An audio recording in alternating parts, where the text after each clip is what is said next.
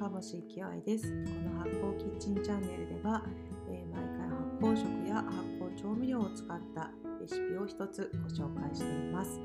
えー、週末は雑談ということで、えー、今日は日曜日なので雑談の日になります。えーと、と今日はですねちょっと随分遅いあの時間帯になってしまったんですが、えー、私が大好きな発酵デパートメントで行われた、えー、工事ワークショップに午前中行ってきました、えー、6人ぐらいの参加で確か金額は6000円ぐらいだったと思うんですけどもあのその場で麹をねあの仕込んで麹を仕込むってことがあのお分かりにならない方もいるかと思うんですがあの私がよく他の音声配信過去の音声配信でも言っている通り塩麹とかね甘酒を作る時に使うあの米麹の原料になるものですね。それを仕込む麹を作るんです。なので蒸したお米に麹菌をまぶして48時間醸すっていうことをやるんですね。ざっくり言うとそういう感じです。なのであの下北沢のそのお店のキッチンにワークショップやってるキッチンに行って、えー、今日は6人であのみんなでねお米を蒸し、まあ、蒸したのはまあもちろんご用意していただいてたんですがそれに麹菌をまぶして、え、発泡スチロールに入れてで保温用のあのペットボトルにあったかいお湯を入れそれで工場へ乗せてあの温度計がね分かるようなものを入れてっていう状況で持って帰ってきました。なのでまた明日あのまだね2日経たないので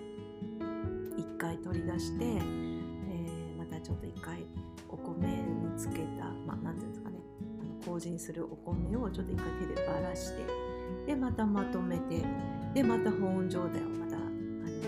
続けるっていうことを今後あの6人でねやっていくんです6人でっていうかあのまあね同じ時に仕込んだっていう意味であのやっていくんですけどもあのー、本当にあの小倉ひらくさんがねおっしゃることがとてもすごい、えーと、科学的というかあのー、なんていうんですかねふんわりしてないんですよ。結果に基づいてこうこうこうだからこういうものですっていうすごく科学的なことなんですね。で私もまあなんか割とどっちかって言えば感覚的な人間なのであのそうやってねなんかあの系統を立てて教えていただくと本当に腑に落ちるというか腑に落ちない人がいるのかなっていうぐらいなんだこうこうこうだからああなってこうなってこうなんですっていうあなるほどっていうだからあの平子さんもおっしゃってたんですけどもあの料理の専門家じゃなくても例えばその美味しさをどういうふうにあの人が舌で感じるかとかで発酵ってそういうことがあるんですよね。そのタンパク質を分解してっていうことは分解するってことは小さくするってことですよね。で大きいままだと人間の舌は美味しさを感じないけども小さくしたらそのうまみをすごく舌で感じられるで美味しいって感じるんですよね。だからそういう働きをするのが発酵ですよっていう、まあ、あのざっくりとそういうふうに簡単なあの分かりやすくお話しいただいてあなるほどって思ってだから発酵ってすごくなんかあのやっぱり保存が効くっていうこととあの美味しいっていうことがねすごく結びついているなって思ってやっぱ改めてすごくいいなって思ったんですよね。で小倉ひらくさんがあの講師をね実践してあの教えて今日はいただいたんですけどもあのなんかその発酵のこの麹作りもても彼がものすごく、まあ、私たちみたいな素人でもあのできるようにすごくこう簡単にできるようにプロセスを作ってくれているんですよね。でそれに対してももし何かご自分でお料理のレッスンとかされていたらそういうのを3回ぐらい作ってうまくねできるようになったら全然こう他の皆さんに生徒さんとして教えていいですよっておっしゃってくれていてなんか発酵はオープンな文化だからっておっしゃってたのが今日の私の一番のなんか心に響いたというか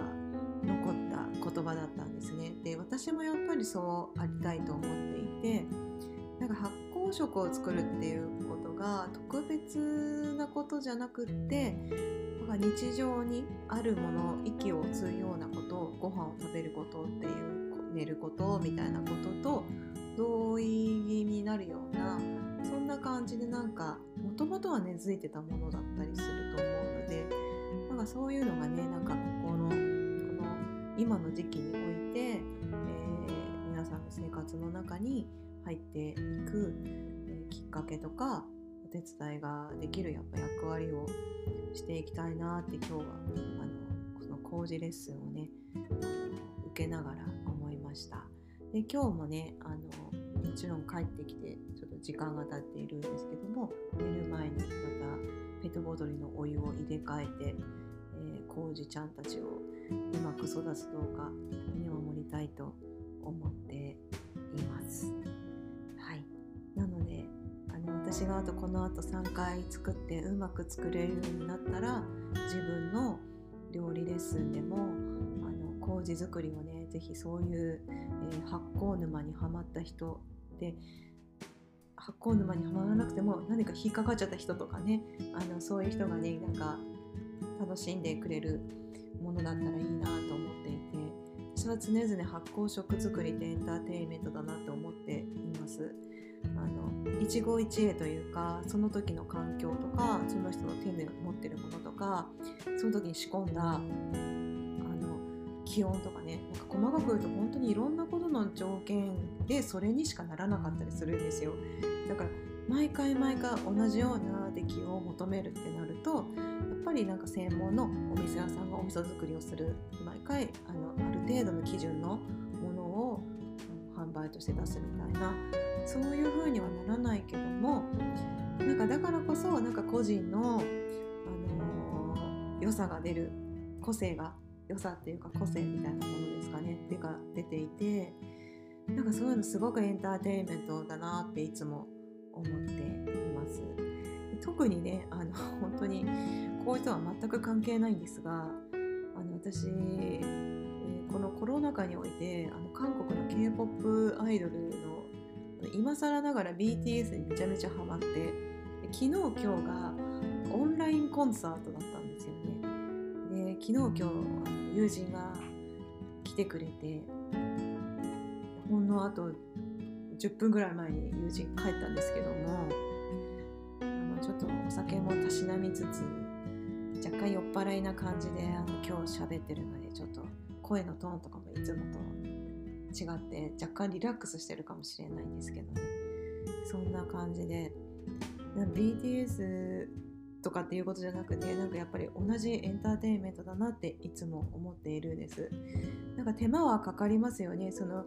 人気の人のチケット取るのにファンクラブに入ったり、